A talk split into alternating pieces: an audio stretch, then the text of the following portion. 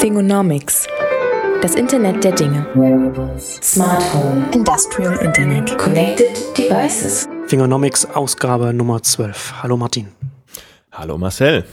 Heute wollen wir über den Wearables-Markt sprechen. Da ist in den letzten Tagen und Wochen einiges passiert.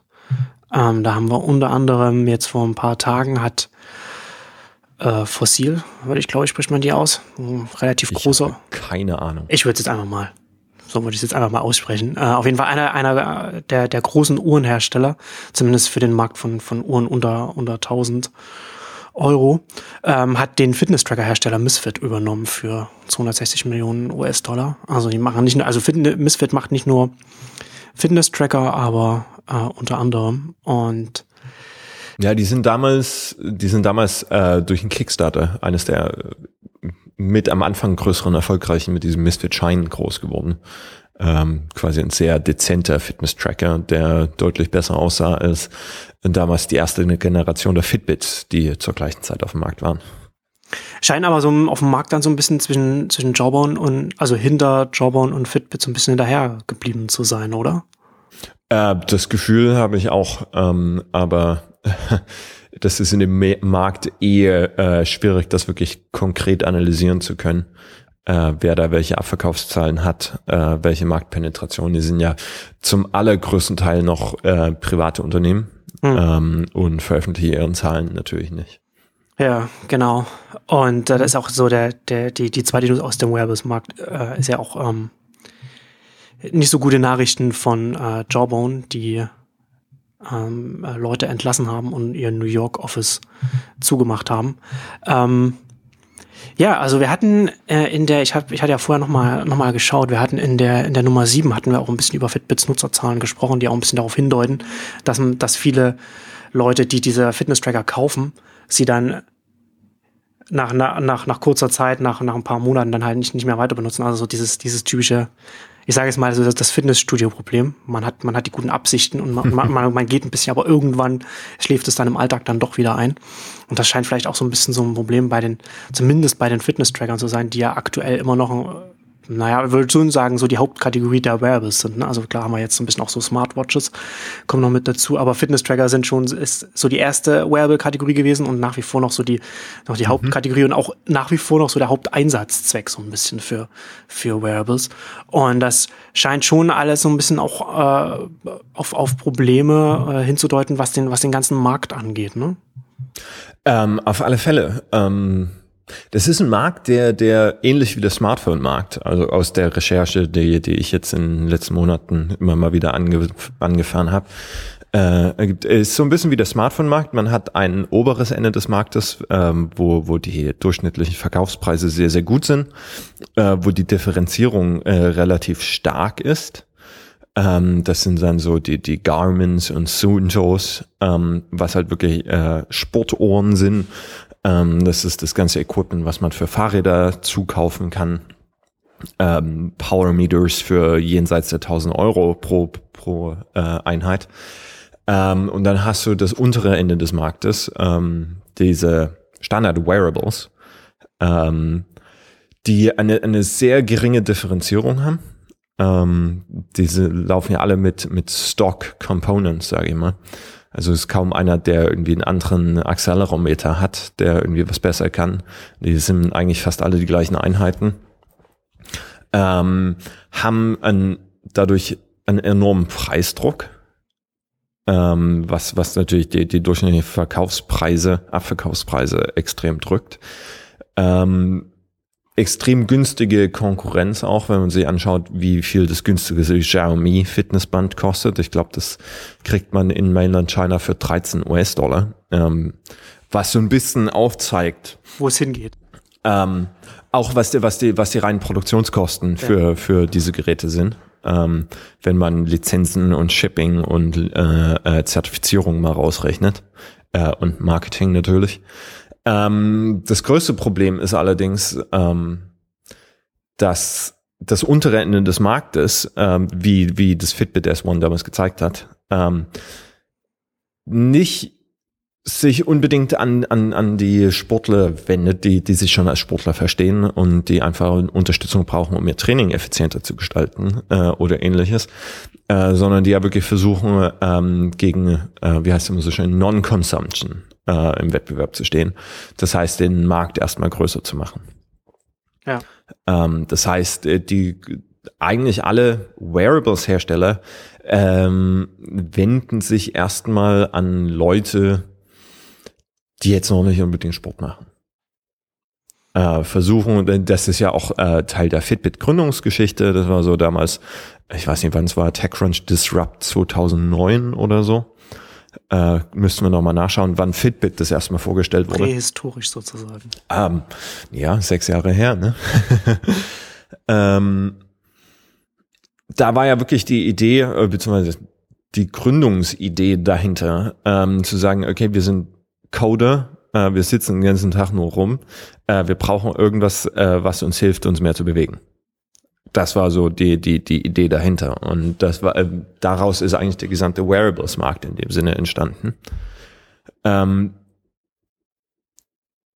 die Zahlen, ähm, die man jetzt sieht, also Jawbone, äh, wenn wir uns jetzt die Berichterstattung anschauen, ähm, die ihre letzte äh, Personalkürzungsrunde hatten, da hieß es, glaube ich, dass äh, Jawbone äh, weniger als sechs Prozent äh, im Wearables-Markt hat.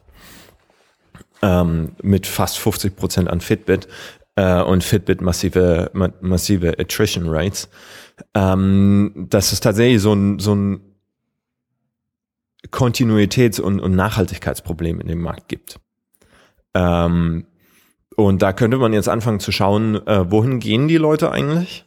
Also was, was passiert mit den Nutzern, wenn sie einmal so ein Wearable hatten? Hm.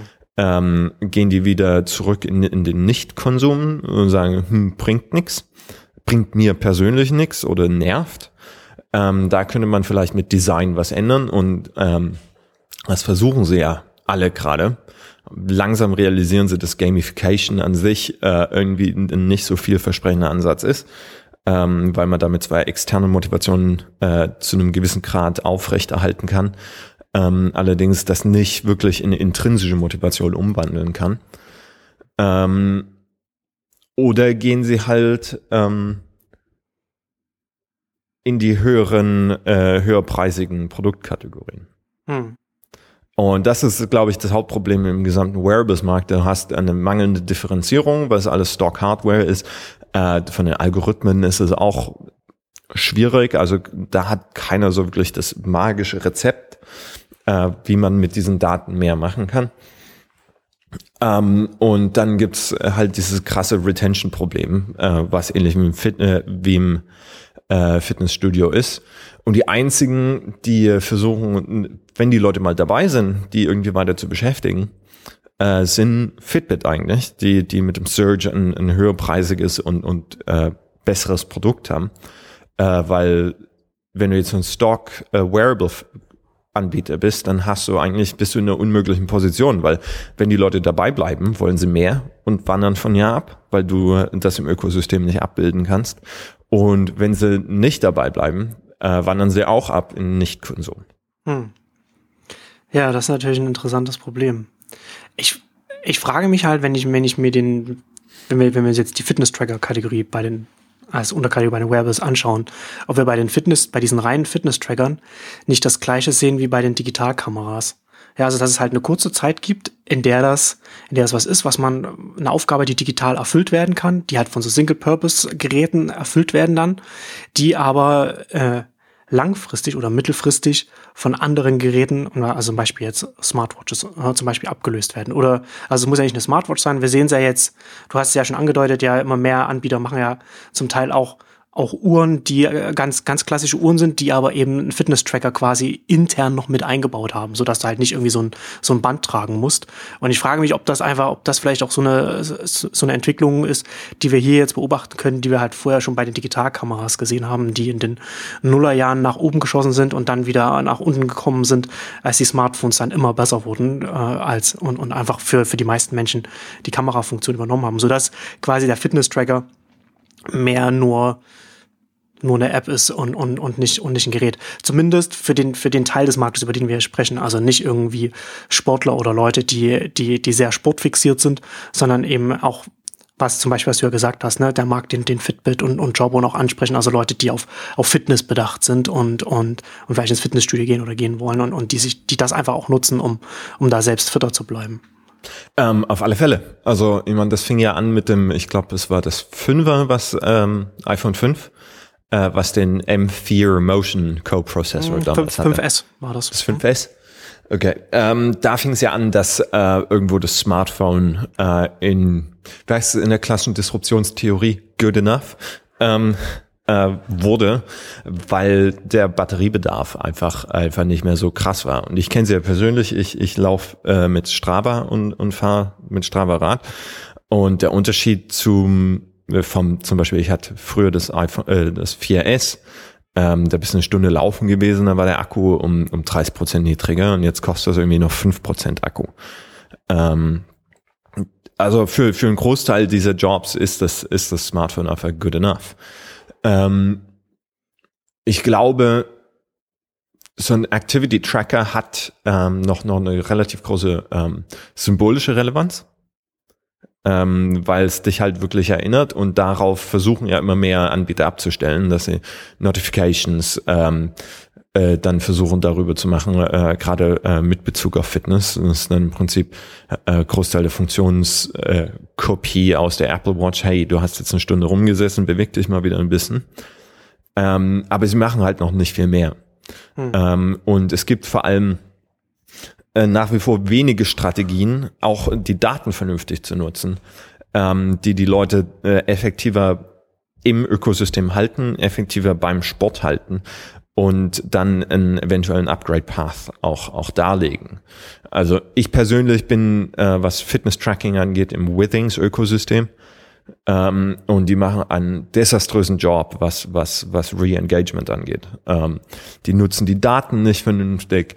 Ähm, es gibt da immer so ein unsere Standardmitteilung, so, ne? Du, du hast das ja öfters auch auf Twitter dich darüber lustig gemacht. Ja, äh, die haben halt eine monatliche, äh, eine, eine wöchentliche E-Mail, äh, die sie rausschicken, uh, how you did last week. Ähm, hm. Und das macht vorne und hinten oftmals keinen Sinn. Also, ähm, sagen wir dann, ich müsste mehr Sport machen, wo ich in dieser Woche tatsächlich irgendwie acht Stunden laufen und Radfahren war. Ähm, und sind dann oftmals auch noch kontextinsensitiv. Und da sind wir, glaube ich, noch bei einem größeren Problem, was klassisches Engagement da angeht. Das ist halt ein, ein sehr binäres, beziehungsweise sehr auf nur einen Lebensaspekt fokussiertes System bislang ist, äh, was halt nicht darstellen kann, ähm, dass, dass das Leben dann nur zu komplex ist. Ähm, bestes Beispiel dazu, ich habe gerade als unser Sohn geboren wurde, äh, natürlich sehr wenig Schlaf bekommen. Und dann kriege ich von, von Withings eine E-Mail, die mir sagt, hey, versuch mal mehr zu schlafen. Äh, wo, ja, der Algorithmus kann halt nicht erkennen, dass ich gerade ein Kind habe, ähm, ist dann aber trotzdem so der erhobene Zeigefinger, hey, du triffst deine Ziele nicht. Ja, aber der, der Algorithmus hätte, könnte theoretisch klug genug sein, um zu sehen, dass du nicht einfach dass, dass das irgendetwas in sich in deinem Leben verändert hatte, weil du äh, nachts weniger schläfst, weil du öfter aufstehst. Das, das, das muss ja nicht ein Kind sein, das kann ja auch irgendeine Krankheit sein oder irgendwas. Ne? Also, ja. also irgend, irgend, irgend, irgendwas hat sich in deinem Leben gerade umgestellt, irgendein Kontext hat sich geändert. Und das ist nicht einfach, dass du nachts mal für eine halbe Stunde aufstehst, um, um tanzen zu gehen oder so. Na, also das, ne, also das, das könnte man, das ist schon interessant, dass da, dass da das System von Withings zumindest da noch nicht äh, intelligent genug ist. Aber es ist halt, ähm, in dem Fall wahrscheinlich nicht nur Withings, ähm, ja. denn jeder dieser Anbieter hat ja äh, nur eine begrenzte Datenbasis, auf der sie irgendwie versuchen dann äh, über Gamification oder was weiß ich, versuchen die Nutzer ähm, im System zu halten und, und äh, auch aktiv zu halten. Ähm, und damit kommen wir so ein bisschen zu, zu deinem Punkt zurück, dass es halt ähm, nicht nur, dass die Alternativen äh, deutlich besser geworden sind, dass, dass so, dass sich der Anreiz bzw. das Bedürfnis für so ein Standalone-Gerät ähm, verringert. Ähm, dieses Standalone-Gerät ist auch von der Experience nicht gut genug, hm. äh, weil die Datenbasis, die es erhebt, nicht heolistisch genug ist. Ähm, um da wirklich vernünftige Empfehlungen äh, aussprechen zu können, äh, können um, um da wirklich ähm, ja gut zu sein und relevant zu sein, brauchst du eigentlich mehr Daten, die du mit so einem Tracker nicht erheben kannst. Ähm, und das ist was, was ich glaube, eigentlich nur vom oberen Ende des Marktes kommen kann, wo man die Erfahrung hat mit Leuten, die wirklich intensiv Sport treiben, die dann auch wirklich auf ihre Daten schauen, ähm, wo man dann gucken kann, okay, was ist davon vielleicht relevant für Gruppen, die, die es im Sport nicht ganz so ernst nehmen. Ähm, wir sehen jetzt immer mehr ähm, Pulsmesser in Wearables, äh, immer noch im höherpreisigen Segment. Also ich glaube, Fitbit sind die einzigen in den klassischen Wearables-Anbietern, ähm, die, die ähm, mit dem Search tatsächlich auch schon Pulsmesser mit dabei haben. Ähm, die dann auch ihre Limitationen haben, ähm, die was auch wieder in so, einen so einen ganz merkwürdigen äh, Bereich des Marktes fällt. Ähm, das sind die Leute, die quasi noch im Fitbit-Ökosystem äh, sind, aber schon mehr Sport machen und langsam auch so die Features haben wollen, die man klassischerweise von einer Garmin höher oder, oder Santo höherwertigen Fitnessuhr kriegt. Ähm, aber es ist halt noch nicht zuverlässig genug. Aber es ist wichtig für Fitbit, diesen Schritt jetzt schon zu gehen, um im Prinzip auch über diese Kundengruppe zu lernen, da Daten zu erheben und daraus dann irgendwie Strategien für die, für die ähm, weiter niedrigpreisigen Kundensegmente äh, zu finden, wie man da relevant bleiben kann. Denn so wie es jetzt aussieht, ähm, ist, ist es eine extrem problematische Situation. Und äh, ich glaube, wir hatten es über Fitbit schon besprochen. Ähm, die versuchen halt gerade sehr stark über äh, in, in kommerziellen Bereich zu gehen also in Business-to-Business-Bereich, über diese Corporate Wellness, Fitness-Programme und dann über die äh, Krankenversicherung, Einsparungen zu bringen. Ich weiß nicht, ob das wirklich für die Firma gut ist und ob es eine gute Strategie für Wearables-Firmen äh, generell ist, ja. weil man darüber so ein bisschen vergisst, wer eigentlich der Kunde ist. Ja. Genau. Ähm, und dann äh, komplett falsche Produkte entwickelt, die halt an der persönlichen Motivation überhaupt nichts ändern. Hm. Ja, das, das, äh, das sehe ich, das sehe ich auch so, dass man dann halt, man schafft dann, man schafft dann andere Anreize im Unternehmen, wenn man da in die Richtung geht. Äh, ich finde es in dem, in dem Zusammenhang interessant, dass, dass äh, Runtastic, die aus Österreich kommen, die kommen ja aus einer ganz anderen Richtung, ja, also aus dem, aus dem Fitness, aus der Fitness-Tracking-App, also aus der Software kommen sie und da Subscription-Modell und sind von da dann zur Hardware gegangen und, und machen da Fitness-Tracker und, und machen immer mehr Hardware. Ähm, und also zum einen finde ich die deshalb interessant und auch weil sie, weil sie ein österreichisches Unternehmen sind und nicht eins, das in den USA sitzt. Ähm, und zum anderen auch, weil sie, sie wurden, wann war denn das? Ich glaube vor zwei Jahren oder so hatte, hatte, hatte Springer ein, also Axel Springer 51 Prozent übernommen. Und jetzt im August äh, diesen Jahres hat Adidas sie für 239 Millionen US-Dollar umgerechnet übernommen. Ähm, und ich finde das deshalb auch interessant, weil du hast ja vorhin schon gesagt, ne, also ist ja nach wie vor der Fitness-Tracker-Markt ist ja noch immer in einem, in einem Stadium, wo es, wo es darum geht, man, man konkurriert mit, mit Non-Consumption. Also nicht nur vom Stadium des Marktes her, sondern auch von der Nutzung der, der, der Geräte letzten Endes.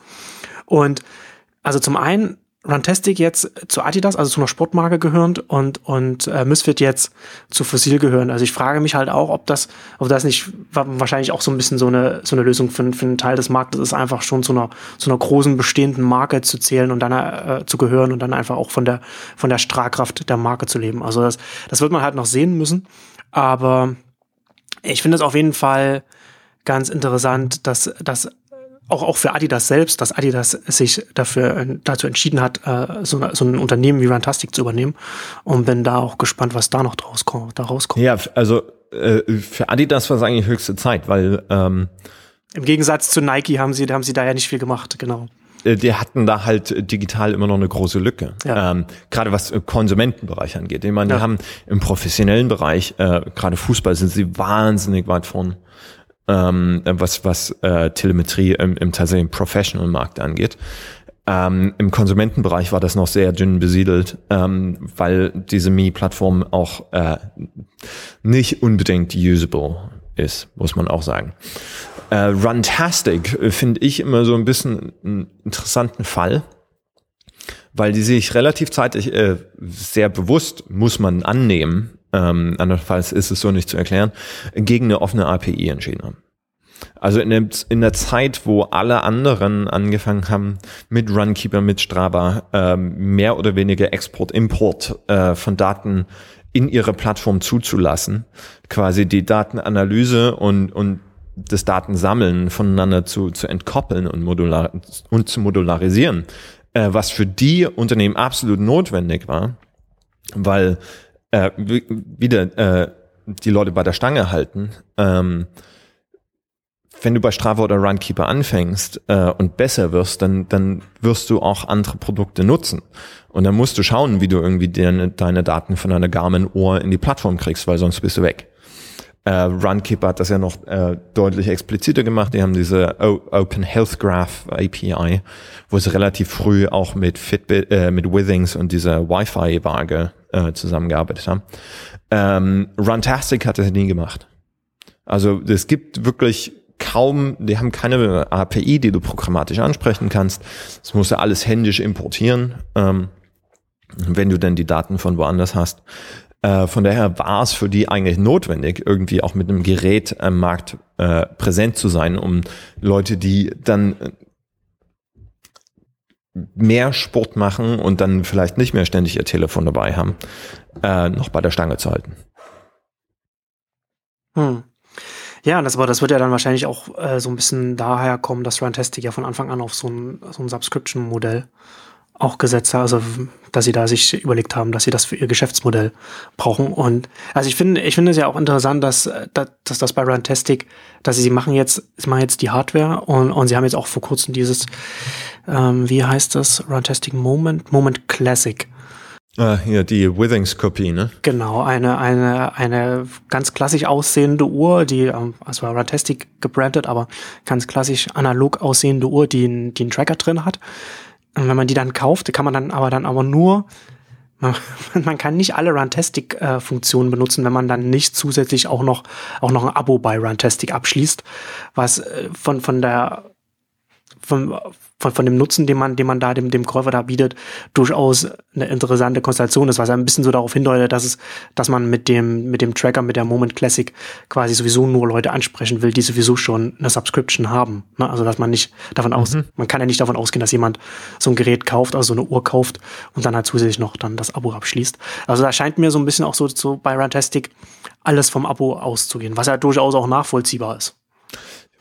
Ja, also ähm, das ist einfach eine andere Strategie. Ne? Ja. Ähm, während Runkeeper, Strava, etc. Äh, von Anfang an breit gegangen sind und jetzt versuchen mehr in die Tiefe zu gehen, mhm. ähm, war Runtastic von Anfang an eher in die Tiefe. Ich meine, das waren die ersten, die irgendwie Live-Tracking auf äh, beim Laufen angeboten haben und so weiter. Äh, und versuchen jetzt diese Tiefe ein bisschen zu verbreitern äh, und, und dann immer mehr Kategorien zu integrieren. Ähm, das sind einfach zwei unterschiedliche Geschäftsstrategien, beide äh, extrem valide.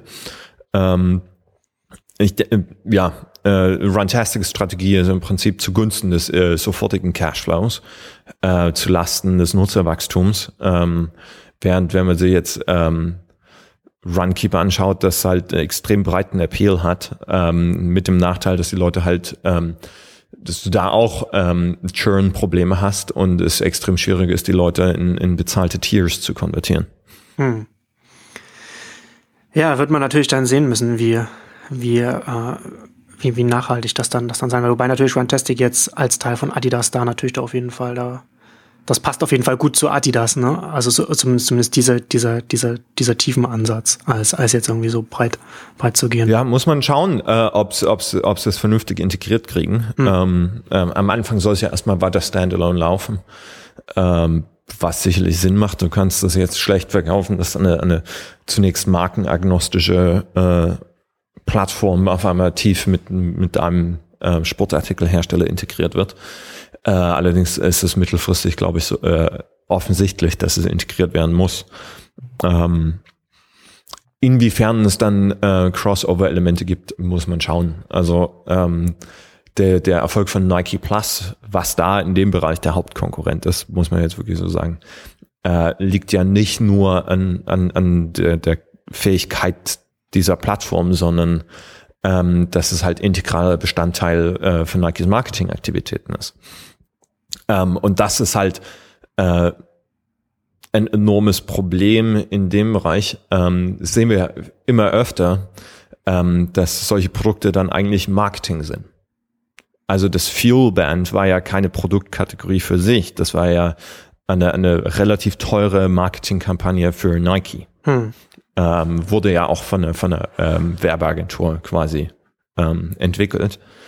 Ähm, das werden wir immer weiter sehen. Äh, von daher hast du dann auch äh, widerstrebende Zielvektoren, äh, Zielvorstellungen, äh, wie es mit so einer Plattform weitergehen soll. Ja, ja, also ist auf jeden Fall ist auf jeden Fall ein, ein, ein interessanter Markt, der jetzt an, an, an gerade so einen äh, interessanten Punkt steht. Ähm, ich, ich, also, ja. Ich finde den Markt extrem interessant, weil äh, viele denken, er ist schon einigermaßen mature. Hm. Aber da ist noch so viel ungelöst, ja. ähm, was, was Kundenpräferenzen angeht, was tatsächlich Jobs to be done angeht, ja. äh, was Integrationspunkte mit weiteren Ökosystemen angeht. Ist jetzt so ein Fitness-Tracker tatsächlich was für Personal Fitness? Ähm, welche Touchpoints sollte er mit, mit äh, eher regulierten Health, ähm, äh, Healthcare-Lösungen haben? Ähm, und jeder dieser Anbieter macht ja mittlerweile irgendein Corporate Health Programm. Ähm, selbst Apple hat angekündigt, dass sie eventuell irgendwie noch in den Health-Markt einsteigen wollen. Ähm, aber das ist immer noch die Annahme, dass es äh, eigenständige Produktkategorien sind. Inwiefern ist es dann vielleicht einfach auch als Loss Leader für ein weiteres Ökosystem zu verstehen? Ja.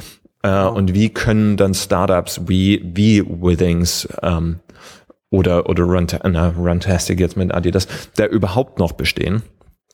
Ähm, wenn, wenn die Dinge für ein Apfel und ein Ei hinterhergeworfen genau. werden. Ähm, und da sind wir äh, eigentlich wieder bei der klassischen Frage, äh, die wir auch im Smartphone-Markt haben, die wir auch im weiteren Internet of Things-Markt haben, nämlich die, äh, für eine Kommodifizierung Differenzierung. Also wo kann sich so ein Unternehmen jetzt differenzieren, ähm, dass es irgendwie vernünftigen, nachhaltigen Kundenstamm aufbaut, die auch im Ökosystem eingebettet bleiben. Ähm, und da sehe ich bislang wenig vielversprechende Strategien. Und deswegen ist dieser Markt meiner Meinung nach äh, überhaupt nicht mature. Wenn du dir, wie gesagt, die Fitbit ähm, Churn Rates anschaust, das ist desaströs. Ähm, würde das ein Smartphone-Hersteller ähm, an den Tag legen, die, die müssten zumachen. Hm. Ja, genau. Also das sehe ich, das sehe ich genauso. Ne? Also das ist ja, wir sind ja jetzt gerade so an einem Punkt, an dem sich dann eben zeigen wird, das, was ich vorhin schon angesprochen habe, ne? mit, der Digi mit den Digitalkameras. Da kommen wir ja jetzt auch so an diesem Punkt, wo diese, wo, wo man, wo man so Dynamiken beobachten kann, wo sich dann die Frage stellt, wie sind die einzelnen Unternehmen aufgestellt, wie können sie sich positionieren, wenn dann jetzt eine, eine große Soft Software-Ökosysteme quasi jetzt noch mit reinkommen und die kommen ja jetzt, ne? Also klar, du hast, du hast so, so Android, Android Wear, aber jetzt halt noch viel stärker halt die Apple Watch. Also was Apple ist da jetzt ja auch ganz stark dann, dann eingestiegen und, und hat ja auch, man weiß nicht genau, welch, wie hoch die Verkaufszahlen sind, aber alles deutet darauf hin, dass sie schon äh, den, den, den Smartwatch-Markt zumindest haushoch dominieren, was jetzt nicht so schwer ist, weil es nicht so, nicht so ein großer Markt ist, aber immerhin, immerhin, immerhin, immerhin dominieren sie den Markt und, und werden dadurch einfach auch indirekt auch den, den ganzen Fitness-Tracker und, und, und Wearables-Markt auch ähm, mit beeinflussen, mit allem, was sie, mit allem, was sie da machen. Und du hast es ja schon angedeutet, ne? Also ähm, Tim Cook hat in einem Interview mit äh, The Telegraph gesagt, dass sie auch darüber nachdenken, ein Gerät oder was auch immer, oder eine App hat er gesagt, aber ich gehe eher davon einem Gerät aus, dass sie dann auch der in den USA der Food and Drug Administration dann zum, zum Testen vorlegen werden, dass das also dann auch quasi ein zertifiziertes medizinisches Gerät ist. Sie wollen halt nicht die Apple Watch durch dieses, durch diese, durch diese, durch diese Behörde jagen, weil das gar nicht geht, weil man da viel schneller Refresh-Zyklen machen möchte. Ne? Klar kann man, da, man möchte natürlich, dass, dass dieses, dass diese, dieser neue Computer sich schnell mit schnellen Generationen besser werden kann, ähm, was man dann mit so einem Gerät nicht machen kann. Aber das ist halt auch, aber das fand ich auch wieder interessant, weil das genau der richtige Ansatz ist, ne? Dass du, du machst dann halt ein medizinisch zertifiziertes Gerät, dass du da, wo du nicht darauf angewiesen bist, dass, dass du das immer wieder dass, dass du das schnell äh, äh, refreshen kannst, wo, was, was du für dein, für dein zentrales Gerät brauchst, damit du, damit du kompetitiv bleibst, damit du wettbewerbsfähig am Markt bleibst, aber gleichzeitig mit so einem Gerät, das halt quasi noch ein, ein na, sagen wir mal, ein Beiläufer, ein, ein, ein, ein quasi noch ein zusätzliches Gerät ist, das zusätzliche Jobs dann eben erfüllen kann. Wenn du das dann noch im zusätzlichen Angebot hast, ne, mit integriert, was, was Apple hat, dann machst du natürlich dieses ganze Ökosystem, das du selbst schon hast, diese ganze, diese ganze äh, Produktfamilie, das Portfolio, das du hast, natürlich sehr viel, sehr viel attraktiver und, und kommst da in, in Bereiche rein. Ne? Also äh, Apple hat ja zum Beispiel auch wie, wie heißt das, das Health Research Kit oder sowas? Was Research da, Kit. Das Research Kit, ne? Da sind sie ja auch schon, auch in dem Medizinbereich, auch, auch damit drin. Das, das machen sie ja dann, das machen sie ja auch um, also zum einen, ich glaube, dass sie da auch glauben, dass sie da was Gutes in, in der Welt machen und das machen sie natürlich auch, aber da geht es halt, aber gleichzeitig hilft es natürlich auch dem ganzen, dem ganzen Apple-System, wenn, wenn es diese ganzen Punkte gibt, an die, an die Sachen rein und rausgehen Ja. können und mit denen man etwas machen kann. Und das ist natürlich dann, da entsteht natürlich etwas, was für, für so kleinere Unternehmen wie, wie, ein, wie ein Fitbit und Jawbone und so weiter natürlich auch durchaus auch problematisch ist, wie du schon angedeutet hast. Wie positionieren sie sich da, wenn so ein großes Apple da halt immer, immer weiter dann reingeht?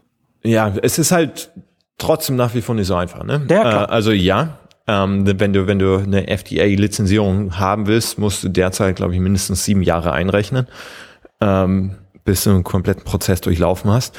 Ähm, und da fällt Apple in dem Fall ähm, die tiefe Integration so ein bisschen auf die Füße. Denn äh, du musst nicht jedes neue Produkt, ähnlich wie, wie ähm, FCC-Lizenzen oder äh, in Europa, ich habe gerade vergessen, wie die äh, Rundfunkkontrollbehörde hier heißt, äh, wo du ja auch äh, Sachen lizenzieren musst, die im Spektrum funken. Bei kompletten Neuentwicklungen muss man durch einen kompletten Prozess.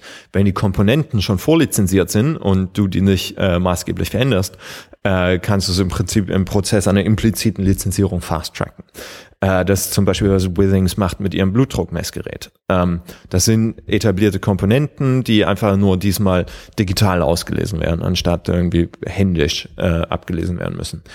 Ähm, das heißt, man kann das schon äh, beschleunigen, aber es kostet natürlich trotzdem Geld und Zeit. Ähm, und wir sehen das ja schon seit Jahren, dass du äh, in diesem Bereich Lifestyle, Fitness wahnsinnig hohes Innovationspotenzial hast und sehr, sehr wenig da äh, in den tatsächlichen medizinischen Bereich durchtritt, Ja. ähm, weil eben diese Regulationshürde Ja. da besteht. Ähm, da müsste man dann einfach schauen. Ich weiß nicht, ob das auch wirklich so ein Riesenproblem für, für die kleineren Anbieter ist. Denn die müssen ja jetzt schon äh, quasi mit dem Apple-Ökosystem zusammenarbeiten, sonst haben sie ja gar keine Chance. Also ähm, ich meine, die Zeit, dass irgendwie so ein Fit, äh, so, so ein Wearable-Anbieter wie Android First äh, überhaupt hätte nachdenken können, ist ja vorbei. In, in Ja, aber das, also, das, das, das stimmt schon, Ähm. aber es gibt ja schon noch einen Unterschied, ob du jetzt als Runtastic zum Beispiel deine eigene iOS-App hast oder ob du in HealthKit in, integriert bist. Ne? Also, also und sozusagen dann auf, auf Datenseite dann austauschbar bist, in Anführungszeichen. Na, also das, das, ist ja- das ist ja schon noch mal eine schwierig. unterschiedliche Integrationsstufe. Äh, wir müssen uns auch ein bisschen vor Augen halten, wie schlecht Apple nach wie vor in der Datenanalyse ist. Okay, ja, Ähm, stimmt natürlich. Es ist dieses Health Kit ist zwar nett, um, um, um Sachen da rein zu pushen und bei trivialen Werten können Apps die auch auslesen. Also so mein Gewicht track ich halt mit Withings, äh, mit der App. Ich habe keine, keine explizite Waage dafür. Das können wir ne, fix eintippen. Äh, die schreibt es nach Health Kit und dann können alle anderen Apps darauf zugreifen. Aber in dem Moment, wo es tatsächlich um Aktivitäten geht, also ich gehe laufen äh, und das wird von Strava erfasst und kann nach HealthKit gesch geschrieben werden. Aber Runkeeper kann das zum Beispiel nicht auslesen. Äh, weil es halt nicht äh, genügend referenziert ist, wann und wo es angefangen hat, wo es aufgehört hat. Du hast die GPS-Track-Daten, nicht? Das heißt, diese Daten sind da von äh, relativ beschränkter Qualität, um sie weiter zu verwenden. Ähm, von daher kann man sich dann schon die Frage stellen, ob das wirklich jetzt äh, so, ein, so ein unmittelbarer ähm, Threat für deren Geschäftsmodell ist. Äh, denn da kann ihm, ich meine, so, so sehr wir auch immer, immer Apple loben für, für, für seinen schon relativ privacy-kompatiblen Ansatz, äh, ist das so ein Bereich, wo es ihm potenziell auf die Füße fallen kann. Ja. Weil die Daten eben nicht qualitativ hochwertig genug sind, um sie da weiter zu verwenden. Und ähm, Kunden, die darauf Wert legen, zwingen, in ein anderes Sys- Ökosystem abzuwandern. Hm. Ja, also ich sehe es ja, ich sehe es auch eher jetzt nicht irgendwie jetzt kurzfristig, sondern eher als, als eine mittelfristige Ent Entwicklung. Und ja, da muss natürlich, da hast du natürlich recht, dass da Apple dann auf der Plattformseite da noch da noch mehr machen muss. Und da die Frage ist, was kann er überhaupt machen, ne? wenn, wenn, wenn unterschiedliche Daten reingehen werden, die schlecht wieder ausgelesen werden können, wieder von anderen, wenn die Partei, die es rein, die es reingibt und die Partei, die es rausnimmt, die miteinander überhaupt nichts zu tun haben. Aber, aber das ist, ich finde es halt interessant, weil, weil hier, weil hier natürlich im Gegensatz zu einem, wenn du sagst zum Beispiel Rantastic, ne, wo du alles drin hast, hast du hier natürlich dann mit so einem Health Kit, hast natürlich dann ein System, wo es sehr viel einfacher ist, auch, auch für unabhängige Entwickler dann einfach auf Softwarebasis da reinzugehen. Also dass halt zum Beispiel du hast eine HealthKit-App, die halt das ganz, äh, ganz anders auslesen kann und darstellen kann und dann eben sehr viel einfacher auf Software-Ebene einfach auch die Jobs wie dann erfüllen kann, die du ja einfach willst. Du willst ja nicht deine Daten sammeln, einfach nur der Daten wegen, sondern du willst daraus ja irgendwelche Insights äh, haben von für dich, was du vielleicht, was du vielleicht anders machst oder was, was du noch machen musst und so weiter. Ne? Und da kannst, und das lässt sich natürlich auf Software-Ebene auch viel leichter auch personalisieren und, und, und mhm. differenzieren. Ja, ähm, das ist halt dann die klassische äh, Modularisierung ja. von, von Data Capture und Data Analysis. Ähm, und dann die Frage, wo ist es gespeichert? Dann hast du im Prinzip drei unterschiedliche Funktionen innerhalb eines Marktes, ähm, die potenziell von unterschiedlichen Anbietern äh, gelöst werden, was ja tatsächlich im Sinne des Kunden wäre. Ähm, dann ist natürlich die Frage, wo fallen tatsächlich, wo fällt der meiste Wert an? Wo kann man das meiste Geld mit verdienen? Ähm, und das kann auf allen drei Ebenen sein. Äh, das kommt dann auf, auf tatsächliche strategische äh, Erwägungen der, der individuellen Player an. Derzeit versuchen sie halt alles noch äh, komplett abzudecken, was in der derzeitigen Marktphase äh, definitiv die sinnvolle Lösung ist. Hm. Ähm, da muss man sich dann überlegen, auf welches Kundensegment setzt man. Und ähm, was wir halt jetzt sehen, ist, dass tatsächlich die Unternehmen, damit sind wir eingestiegen, die aufs, aufs äh, weniger äh, ausgabenfreudige, äh, weniger äh, auf Fitness fokussierte Kundensegment setzen, extreme Probleme haben, diese Kunden bei Stange zu halten. Und wenn du anschaust, äh, die Unternehmen, die äh, tatsächlich auf, auf Professionals und, und, und äh, Overseries Amateurs, nenne ich sie immer, ähm, setzen, ähm, die haben mit der Monetarisierung in der Regel gar kein Problem. Die haben auch mit dem äh, Marktwachstum kein Problem, weil sie viel, viel exakter in der Ansprache sein können. Äh, weil sie viel, viel besser im Marketing sein können, weil sie genau wissen, wer ihre Kunden sind. Und das ist halt auch ein großes Problem der Fitbits und Jarbones. Wenn man sich jetzt gerade die, die, die Jarbone-Kampagne in, in Deutschland anschaut, die im Fernsehen läuft, ähm, die hat halt die funktioniert im deutschen Markt einfach nicht besonders gut. Ähm, weil die Ansprache ähm, eine Tonalität findet, die hier keine Resonanz findet. Ähm, und das ist halt das große Problem, wenn du, wenn du in so eine große amorphe Masse versuchst zu verkaufen, äh, mit einem undifferenzierten Angebot und keinem klaren Verständnis, wie, wie die Kundengruppe eigentlich tickt, ähm, dann, dann hast du ganz zwangsläufig Probleme. Und deswegen kann es für Runtastic eigentlich nur gut sein, in diesem Bezug ähm, besser mit Adidas zusammenzuarbeiten, weil Adidas hat zumindest von vom Marketing, von ihrer Kundengruppe und, und was funktioniert und was nicht, äh, extrem gutes Verständnis. Äh, Withings hat das, hat das äh, lustigerweise auch äh, eigentlich am Anfang ganz gut gelöst, weil sie wirklich die ersten waren, die gesagt haben, ähm, wir gehen nicht explizit auf diesen, auf diesen super Sportmarkt, wir machen ein Accessory, äh, was sich gut ins Leben integriert. Also im Gegensatz zu diesem, ähm, wir packen die Technik ans Armgelenk und, äh, Armgelenk und machen sie dann noch ein bisschen hübsch, haben sie sich halt überlegt, was haben wir eher am Armgelenk, mach, lass uns das gut machen und dann noch ein bisschen Technik reinbauen. Ja. Ähm, das ist halt äh, philosophisch ein komplett anderer Ansatz. Ähm, der kann gut funktionieren. Die müssen sich halt jetzt tatsächlich mal sputen, sie weiterzuentwickeln, weil irgendwie äh, noch ein Abklatsch vom gleichen Produkt verkauft sich irgendwann nicht mehr besonders gut. Ähm, aber für, für Unternehmen wie Jawbone, äh, die haben halt gerade enormes Problem. Der Fitnessmarkt, äh, die, die, die Preise gehen nach unten und die Differenzierung fehlt. Und äh, dann ihre Cash Cow mit den, mit den Bluetooth-Speakern ist halt mittlerweile auch komplett kommodifiziert. Ähm, das kriegst du für, für ein Viertel des Preises als Amazon Basic Produkt mittlerweile. Ähm, ja. Ja, und dann hast du natürlich noch äh, Apple mit als Konkurrenz, äh, die äh, Beats und die ja das gleiche anbieten, dann gekauft hatten. Ja, genau. Äh, zum, zum Abschluss, das ist ja ein guter, guter Hinweis mit der, mit der TV-Werbung von Jawbone, kann man da vielleicht auch noch kurz jetzt, wenn wir schon da über den, darüber sprechen, noch hinweisen, was da der Kontext ist. Also da hat sich Pro7 Sat 1 vor, vor, einem, vor einem Jahr jetzt auch mittlerweile an Jawbone beteiligt und das ist auch so ein, so ein typisches, also mit, für, mit äh, 2%.